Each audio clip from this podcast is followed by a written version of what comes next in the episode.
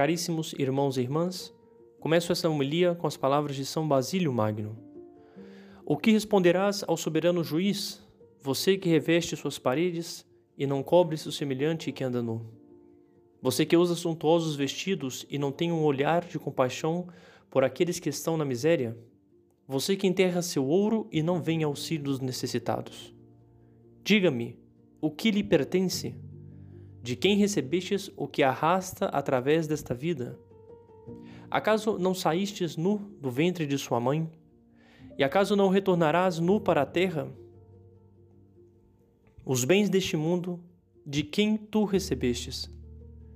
Se você responder por casualidade ou por sorte, então de fato tu és um verdadeiro ímpio, porque se recusa a reconhecer seu Criador e lhe agradecer por seus benefícios.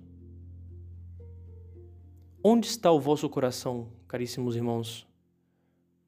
Porque onde estiver o vosso tesouro, aí também estará o vosso coração. Bem-aventurados os pobres de espírito, porque deles é o reino dos céus. E sabe por que deles é o reino dos céus?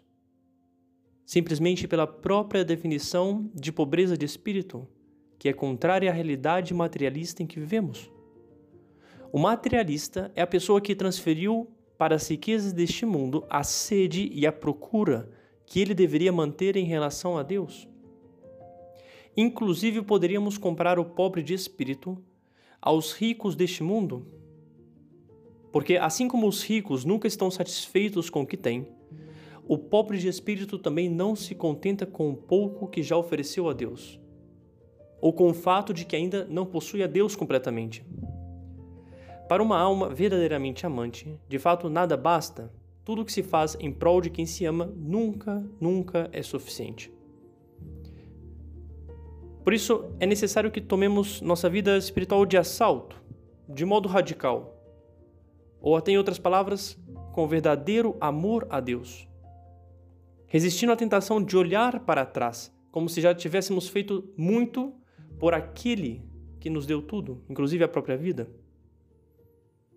Imitemos, por exemplo, os apóstolos que responderam com radicalidade o amor total de Deus para viver um seguimento perseverante de Cristo a fim de gozar, no fim dos tempos, desta porção do reino reservada a todos os pobres de espírito. Para que assim finalmente possamos dizer, inclusive como São Paulo, agora me está reservada a coroa da justiça que o Senhor justo juiz me dará naquele dia. Que dia? O dia de nossa morte. Ajuntai tesouros no céu, onde nem a traça nem a ferrugem consomem, e onde os ladrões não podem roubar. Que a Virgem Maria nos dê tal sabedoria.